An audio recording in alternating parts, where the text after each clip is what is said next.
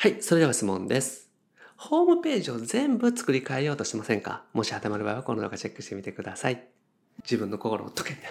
フリーランスウェブデザイナーの井手野博樹です。今回のテーマは、ホームページはいきなり全部リニューアルしたらダメっていう話をしていきます。リニューアルのご依頼をいただいた方、ぜひチェックしてみてください。このチャンネルではですね、未経験独学から Web デザインを覚えて自分の力で収入をゲットする方法について解説をしております。無料で Web デザインの情報もお伝えしております。下の概要欄にある LINE 公式アカウントチェックしてみてください。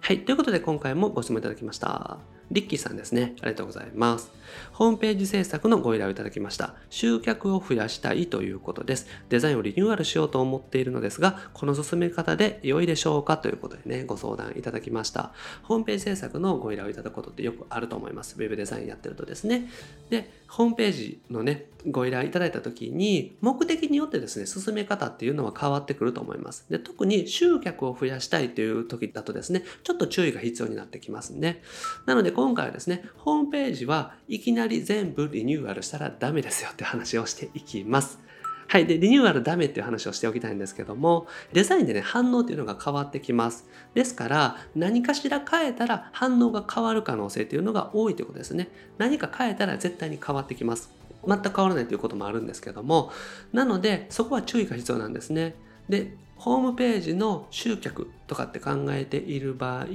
現状ね、反応が全くゼロだったらいいんですよ、逆に。反応が全く取れていないから、とにかくもう全部変えたいっていう場合はリニューアルしてしまっていいんですけども、すでにですね、例えばちょっとでも反応がある。毎月1人とか2人とかお申し込みが来てるとか商品が売れているとかっていう場合は慎重にしていかないといけないということですね。で綺麗なデザインがいいわけじゃないんですよ。よくね、失敗されるというか勘違いされているんですけども、ウェブデザインが綺麗だったら売れるっていうわけじゃないんですね。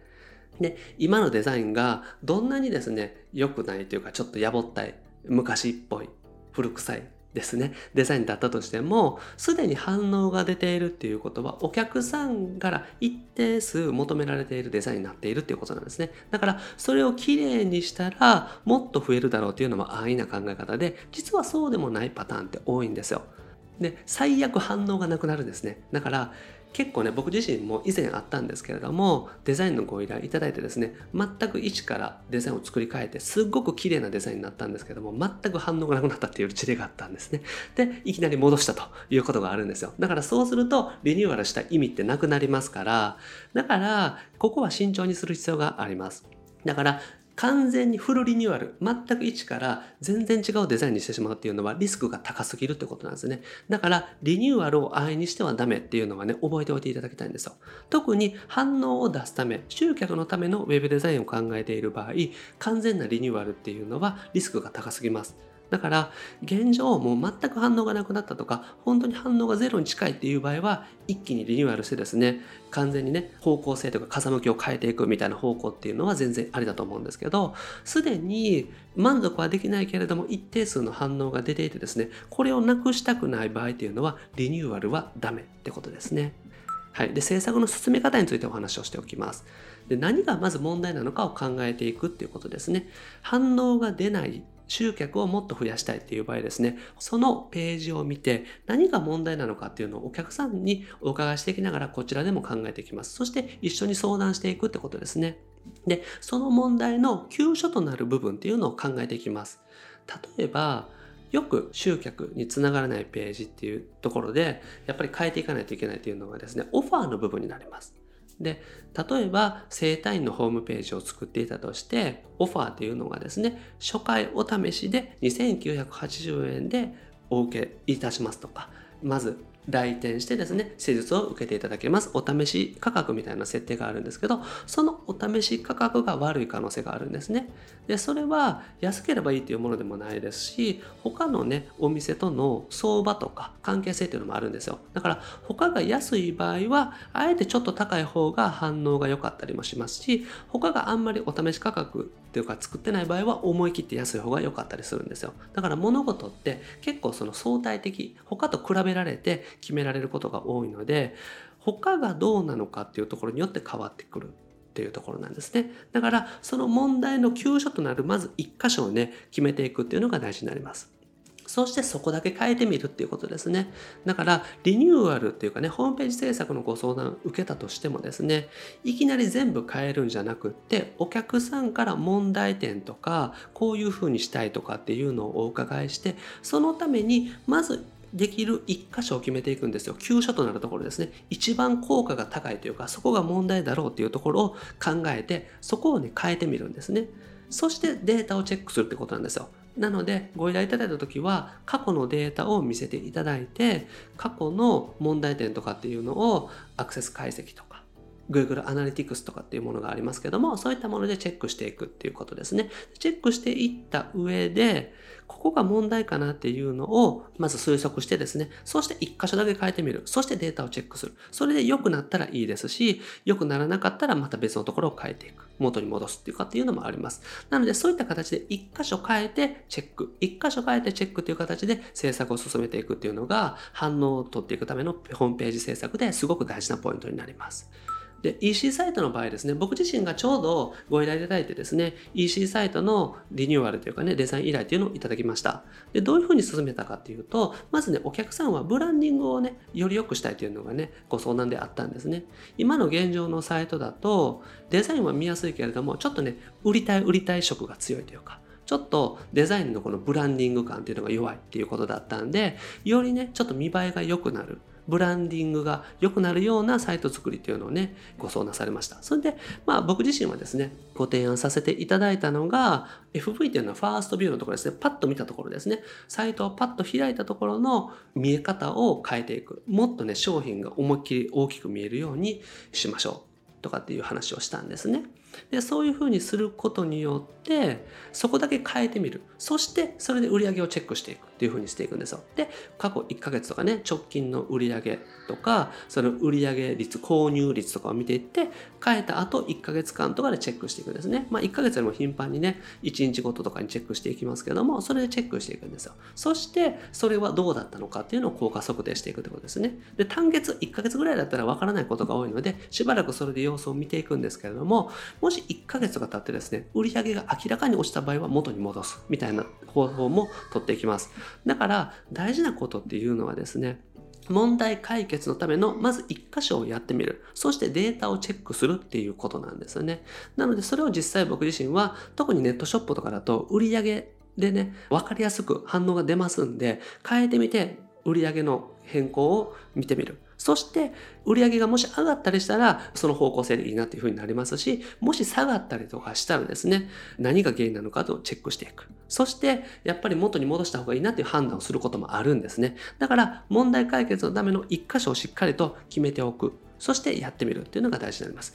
決してですね、時間をかけて全部のリニューアルなんかはしないってことですね。リスクが大きすぎるからですね。はい。でよくある勘違い、一応お話ししておきます。先ほどお話したように、デザインがいいから売れるっていうわけではないんですね。だから、デザインが古臭いデザインだったとしても、ダメではないんですよ。なので、実はですね、あえて古臭いデザインにした方が売れるパターンもあるんですね。で綺麗なですね余白を取ったすごいねいい感じのデザインっていうのを作ったとしても全然売れないというパターンもあります。だから売る商品によって変わってくるんですね。でやっぱりジャンルとターゲットとなる見てくださるお客様の層によっても変わってきます。ですからロレックスとかですねそういうブランド高額商品を売ってる100万円を超えるような高額商品の場合って結構洗練された綺麗なデザインがあったりはするんですね。これはお客さんのイメージもそうですし高額商品というジャンルっていうのもあります。だからブランディングが大事になってくるっていうところなんですね。あとはウェブサイトとかじゃなくってですね実際にそのブランドイメージっていうのが大事にしたいというところもありますね。だから売るための商品作りとか見せ方じゃなくってブランドがよく伝わるというのがホームページでロレックス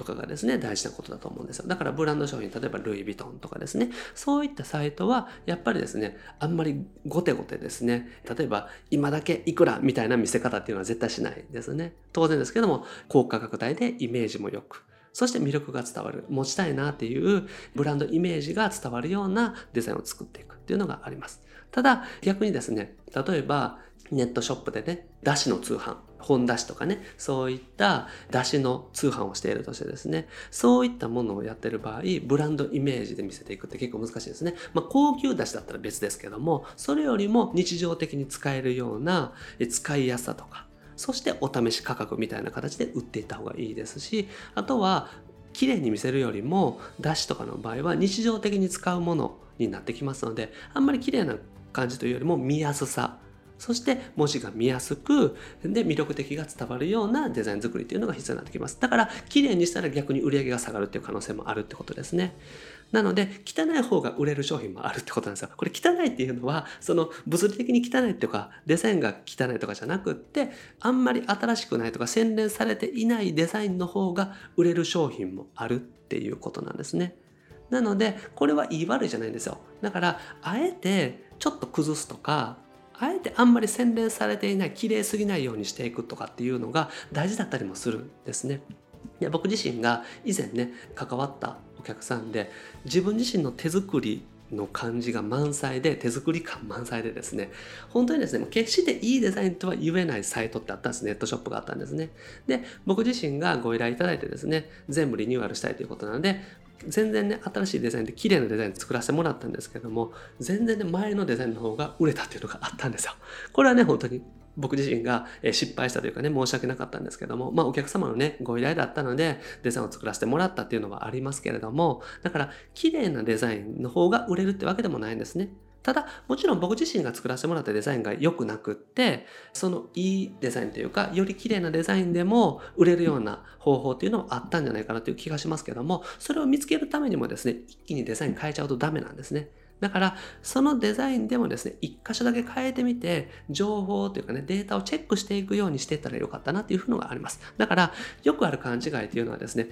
デザインが綺麗な方がいい。今風の方がいいっていうことではないってことですね。ここはね、前提として覚えておいていただきたいんですね。で、ウェブデザインやってると、デザイナーとしてですね、目が超えてくるんですね。いろんないいデザインを見てですね、インプットしてますし、自分自身も練習してると思いますから、どんどんいいデザインの方がいいというか、もうなんか、いいデザインのセオリーから外れてると、これはダメみたいな感じで思ってくるんですけども、実はそんなことないってことなんですね。だから扱ってる商品とそしてそれを見るお客様のターゲット層によっても変わってくるっていうのがねすごく大事なポイントになります。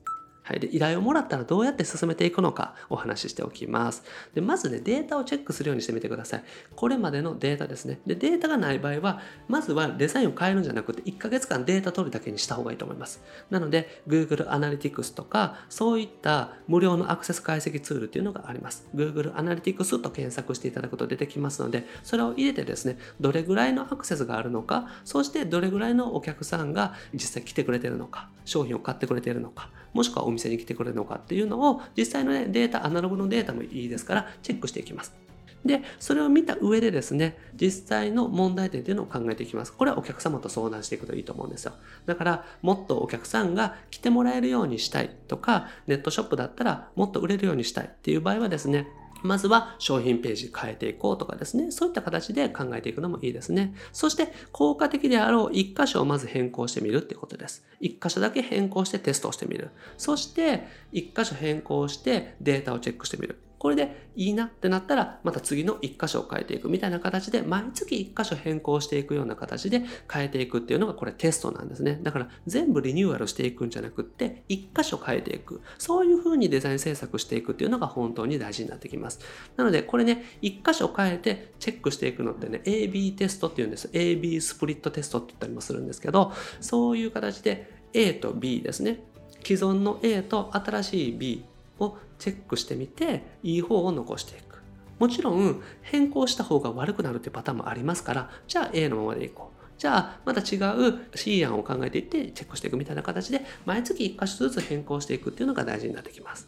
はい。で、デザインをね、綺麗にしたら売れるっていうわけではないので、ここはね、本当にご注意ください。ウェブデザイナーさんとしてですね、ついついやってしまいがちなミスだと思います。僕自身もね、過去何度もやってしまったミスになります。だから、綺麗な方が売れるっていうわけではないですし、綺麗にリニューアルしたら良くなるっていうわけでもないっていうことですね。はい。ということでまとめです。綺麗イコール売れるではないということです。ここはね、本当に大事なので、特にデザイン勉強してらっしゃる方って、こういう思考に陥りがちなので、注意してください。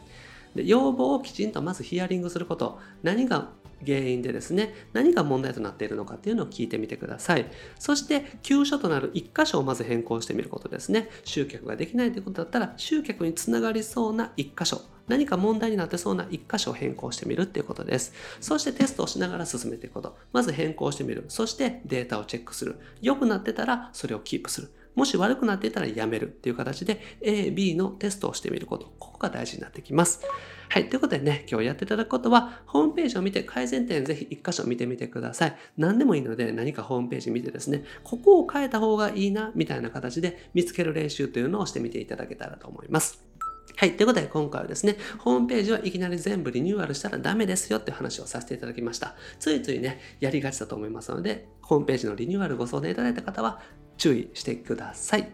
はい。で、僕はですね、日本全フリーランス方もこの度日々活動しております。ウェブデザインを覚えてですね、ウェブデザイナーとして成長していく。そして自分自身でフリーランスとしてなっていく。そんな方をね、増やすために発信させていただいております。で、これまでですね、600本以上の動画をアップしておりますので、ぜひ過去の動画チェックしてみてください。それと今後もですね、毎日夜7時にアップしていきますので、見逃さないためにもチャンネル登録お願いします。